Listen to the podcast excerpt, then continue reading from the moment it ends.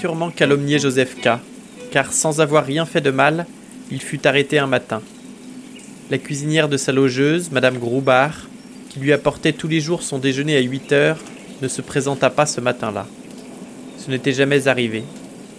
K attendit encore un instant, regarda du fond de son oreiller la vieille femme qui habitait en face de chez lui et qui l'observait avec une curiosité surprenante, puis, affamé et étonné tout à la fois, il sonna la bonne. À ce moment, on frappa à la porte et un homme entra qu'il n'avait encore jamais vu dans la maison. Ce personnage était svelte, mais solidement bâti. Il portait un habit noir et collant, pourvu d'une ceinture et de toutes sortes de plis, de poches, de boucles et de boutons qui donnaient à ce vêtement une apparence particulièrement pratique, sans qu'on pût cependant bien comprendre à quoi tout cela pouvait servir. Vous venez d'écouter les premières lignes du procès de Franz Kafka. Au programme aujourd'hui de l'absurde des juges et la lettre K. Bienvenue dans la voie des lettres, épisode 21.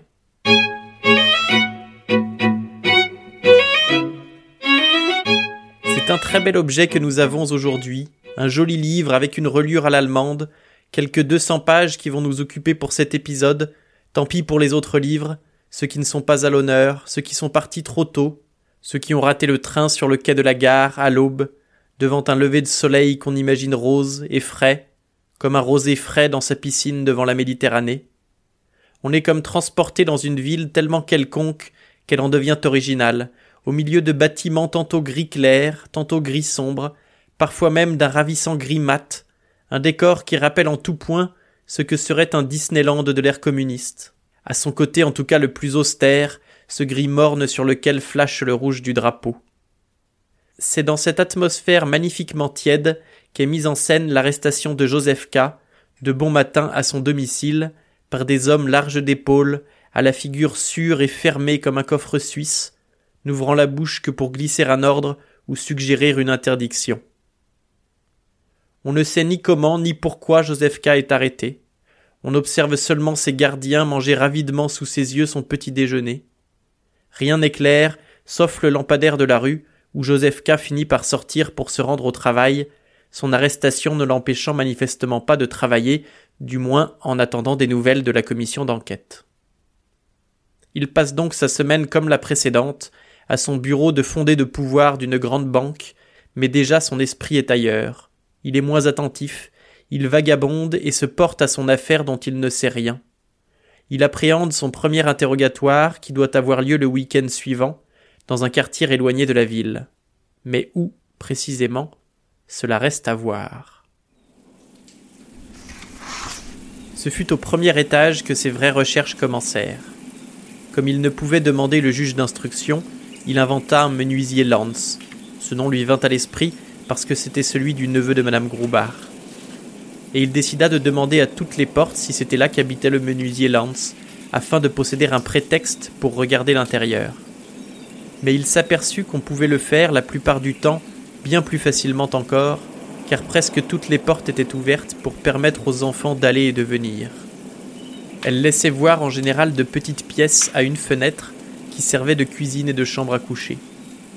Des femmes armées de leurs derniers nourrissons remuaient de leurs mains libres des casseroles sur le foyer des gamines vêtues d'un simple tablier semblaient faire tout le travail. Dans certaines chambres, les lits étaient encore occupés par des malades, des dormeurs ou des gens qui se reposaient tout habillés. Quand une porte était fermée, K frappait et demandait si le menuisier Lance n'habitait pas là. La plupart du temps, une femme ouvrait, écoutait la question et se retournait vers quelqu'un qui se redressait sur le lit. Ce monsieur demande s'il n'y a pas ici un menuisier Lance. Un menuisier Lance demandait-on du lit. Oui, disait K, bien que le juge d'instruction ne fût pas là et qu'il n'eût plus rien à savoir. Bien des gens pensaient qu'il devait tenir beaucoup à trouver ce menuisier Lance. Il réfléchissait longuement et finissait par nommer un menuisier, mais qui ne s'appelait pas Lance, ou par dire un nom qui présentait avec celui de Lance une lointaine ressemblance. Ou encore, ils allaient interroger le voisin, ou bien ils accompagnaient K jusqu'à la porte de quelque appartement impossible où il pouvait y avoir à leur avis quelqu'un qui répondit au nom qu'on leur disait, ou un monsieur qui serait mieux renseigné K. Finalement, K n'eut presque plus à interroger lui-même, On le mena à peu près partout. Il en faillit déplorer sa méthode qui lui avait d'abord paru si pratique. Au cinquième étage, il décida de renoncer à ses recherches, prit congé d'un jeune ouvrier qui voulait très aimablement le mener un peu plus haut, et redescendit. Mais dépité alors par l'inutilité de son entreprise, il finit tout de même par remonter et frappa à une porte du cinquième. La première chose qu'il vit dans la petite pièce fut une grande horloge qui marquait déjà dix heures. Est-ce ici chez le menuisier Lance? demanda-t-il. Entrez, dit une jeune femme aux yeux noirs, en train de laver du linge d'enfant dans un baquet, en lui montrant de sa main savonneuse la porte ouverte de la pièce voisine. K crut qu'il avait mis les pieds dans une réunion publique. Une foule de gens des plus divers emplissait une pièce à deux fenêtres, autour de laquelle courait à faible distance du plafond une galerie bondée de monde et où les spectateurs ne pouvaient se tenir que courbés, la tête et le dos butant le plafond. Nul ne s'inquiéta de son entrée. K, trouvant l'air trop épais, ressortit et dit à la jeune femme qu'il avait sans doute mal compris Je vous avais demandé un certain Lance, qui est menuisier de son état. Mais oui, dit la femme, vous n'avez qu'à entrer. K ne l'eût sans doute pas fait si elle n'avait saisi juste un moment la poignée de la porte en disant Après vous, il faut que je ferme. Personne n'a plus le droit d'entrer. Oui, oui, c'est absurde et ça ne fait que commencer. L'interrogatoire qui suit n'en est pas vraiment un. K s'exprime sans qu'on lui pose de questions, il essaye de chercher du soutien dans la foule, sans savoir où est le public et où sont les avocats. Seul le juge, qui ne dit rien, est reconnaissable. Il finit par quitter les lieux sans apprendre de quoi on l'accuse. Après quelques péripéties, alors que l'enquête n'a pas avancé d'un pouce, son oncle campagnard vient en ville et présente K à un avocat qui les reçoit, malade, depuis son lit. Alors que celui-ci entame un long discours très ennuyeux sur la justice, S'éclipse dans les bras de sa servante et ne reparaît pas avant que son oncle, honteux, ne quitte les lieux. Voyons peu d'espoir de ce côté-là, K se rabat sur un peintre qu'un client de la banque lui recommande. Il se rend chez l'artiste qui habite un petit atelier sans fenêtre, à l'atmosphère suffocante. Celui-ci lui explique qu'il peint les portraits des magistrats charge qu'il a hérité de son père et qu'il dispose ainsi d'un bon réseau dans la sphère juridique. On comprend néanmoins assez vite qu'il ne sera d'aucune utilité et K repart toujours aussi peu avancé, mais avec trois tableaux sous le bras qu'il a achetés par politesse.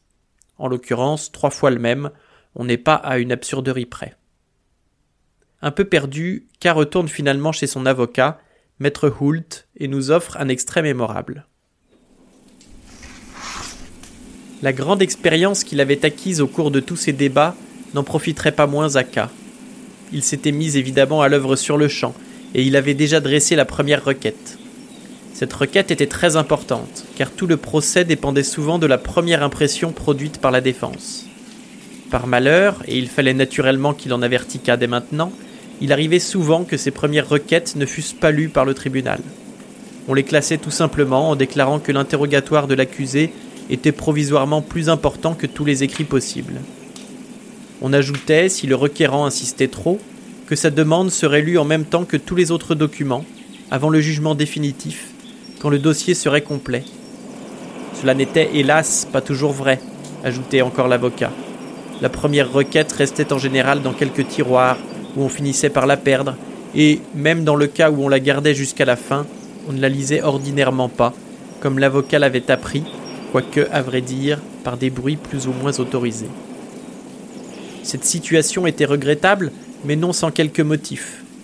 K ne devait pas perdre de vue que les débats n'étaient pas publics, qu'ils pouvaient le devenir si le tribunal le jugeait nécessaire, mais que la loi ne prescrivait pas cette publicité. Aussi les dossiers de la justice, et principalement l'acte d'accusation, restaient-ils secrets pour l'accusé et son avocat, ce qui empêchait en général de savoir à qui adresser la première requête, et ne permettait au fond à cette requête de fournir d'éléments utiles que dans le cas d'un hasard heureux.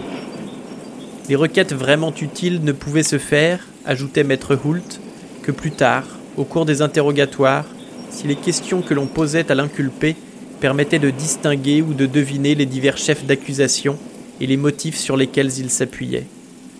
Naturellement, dans de telles conditions, la défense se trouvait placée dans une situation très défavorable et très pénible, mais c'était intentionnel de la part du tribunal. La défense n'est pas, en effet, disait encore maître Hoult, expressément permise par la loi. La loi la souffre seulement, et on se demande même si le paragraphe du Code qui semble la tolérer la tolère réellement. Voilà un passage kafkaïen à souhait, comme on les aime. Mais au fait, c'est qui Kafka? Franz Kafka est né en 1883 à Prague, alors capitale du royaume de Bohême et aujourd'hui de la République tchèque. Il fait des études de droit mais s'intéresse aussi à l'histoire de l'art et à la littérature allemande, sa langue maternelle. Il publie en 1915, à 32 ans, La Métamorphose, son roman le plus célèbre dans lequel il décrit la transformation d'un représentant de commerce en monstrueux insecte. Il meurt à 40 ans de la tuberculose et la plupart de ses œuvres seront publiées à titre posthume, allant à l'encontre de son testament, d'après lequel il aurait voulu que tous ses manuscrits soient brûlés. Parmi ceux-ci se trouvent Le procès et Le château, deux romans caractéristiques du style et des thèmes chers à Kafka. C'est un mélange d'absurde et de désespoir contre lequel se bat le personnage principal. Il y a une attention particulière à la bureaucratie, qui prend la forme d'un bourreau exécutant ses tâches lentement mais sans échappatoire possible. Ce thème est largement présent dans le procès et il est poussé à l'extrême dans le château, autre grand roman de Kafka dont le héros principal s'appelle une fois encore K. Pour l'interprétation des œuvres, c'est plus coton. Certaines personnes y voient la prédiction d'une bureaucratie froide et meurtrière qui sévira sous le Troisième Reich et en URSS. D'autres pensent que c'est une dénonciation de l'absurdité du monde et de l'impuissance de l'homme. D'autres encore penchent pour une explication religieuse ou au moins métaphysique, les personnages affrontant une entité qui les englobe et les dépasse. Pour appuyer cette dernière interprétation, les critiques se réfèrent souvent à un célèbre extrait du procès appelé la parabole de la loi. Une sentinelle se tient postée devant la loi. Un homme vient un jour la trouver et lui demande la permission de pénétrer mais la sentinelle lui dit qu'elle ne peut pas le laisser rentrer en ce moment. L'homme réfléchit et demande alors s'il pourra entrer plus tard. C'est possible, dit la sentinelle, mais pas maintenant. La sentinelle s'efface devant la porte, ouverte comme toujours, et l'homme se penche pour regarder à l'intérieur. La sentinelle, le voyant faire, rit et dit Si tu en attends envie, essaie donc d'entrer malgré ma défense. Mais dis-toi bien que je suis puissant et je ne suis que la dernière des sentinelles. Tu trouveras à l'entrée de chaque salle des sentinelles, de plus en plus puissantes. Dès la troisième, même moi je ne peux plus supporter leur vue. L'homme ne s'était pas attendu à de telles difficultés. Il avait pensé que la loi devait être accessible à tout le monde et en tout temps. Mais maintenant, en observant mieux la sentinelle, son manteau de fourrure, son grand nez pointu et sa longue barbe, rare et noire à la tartare, il se décide à attendre quand même jusqu'à ce qu'on lui permette d'entrer. La sentinelle lui donne un escabeau et le fait asseoir à côté de la porte. Il reste là de longues années. Il multiplie les tentatives pour qu'on lui permette d'entrer et fatigue la sentinelle de ses prières. La sentinelle lui fait subir parfois de petits interrogatoires, l'interroge sur son village et sur beaucoup d'autres sujets, mais ce ne sont que des questions indifférentes, comme les posent les grands seigneurs et pour finir, elle dit toujours qu'elle ne peut pas le laisser rentrer. L'homme, qui s'est abondamment pourvu pour son voyage de toutes sortes de provisions, emploie tout, si précieux que ce soit, pour soudoyer la sentinelle. Et la sentinelle prend bien tout, mais en disant Je n'accepte que pour que tu ne puisses pas penser que tu as négligé quelque chose. Pendant ces longues années d'attente, l'homme ne cesse presque jamais d'observer la sentinelle. Il en oublie les autres gardiens, il lui semble que le premier est le seul qui l'empêche d'entrer dans la loi. Et il maudit bruyamment la cruauté du hasard pendant les premières années. Plus tard, en devenant vieux, il ne fait plus que grommeler. Il retombe en enfance, et comme au cours des longues années où il a étudié la sentinelle, il a fini par connaître jusqu'aux puces de son col de fourrure, il prit les puces elles-mêmes de l'aider à fléchir le gardien. Finalement, sa vue s'affaiblit, et il ne sait si la nuit se fait vraiment autour de lui ou s'il est trompé par ses yeux. Mais maintenant il discerne dans l'ombre l'éclat d'une lumière qui brille à travers les portes de la loi. Il n'a plus pour longtemps à vivre désormais. Avant sa mort, tous ses souvenirs viennent se presser dans son cerveau pour lui imposer une question qu'il n'a pas encore adressée. Et ne pouvant redresser son corps raidi, il fait signe au gardien de venir. Le gardien se voit obligé de se pencher très bas sur lui, car la différence de leur taille s'est extrêmement modifiée. Que veux-tu donc encore savoir demanda-t-il. Tu es insatiable. Si tout le monde cherche à connaître la loi, dit l'homme, comment se fait-il que depuis si longtemps, personne que moi ne t'ait demandé d'entrer? Le gardien voit que l'homme est sur sa faim, et pour atteindre son tympan mort, il lui rugit à l'oreille. Personne que toi n'avait le droit d'entrer ici, car cette entrée n'était faite que pour toi. Maintenant je pars, et je ferme. Alors forcément, si on espérait comprendre quelque chose à l'œuvre de Kafka, c'est raté. Mais un peu à la manière du bateau ivre de Rimbaud, dont on a parlé il y a trois semaines, l'essentiel n'est pas tant de comprendre que de se laisser porter tantôt par une idée, tantôt par son contraire, d'une absurdité à l'autre, de dialogue en dialogue, dans un roman dont le charme ressemble à un patchwork, où rien ne semble faire sens, mais où tout est à sa place. C'est tout pour aujourd'hui, merci d'avoir écouté jusqu'à la fin. Si cela vous a plu, je vous invite à partager autour de vous, à me suivre sur les internets, et je vous donne rendez-vous la semaine prochaine pour un nouvel épisode de La Voix des Lettres.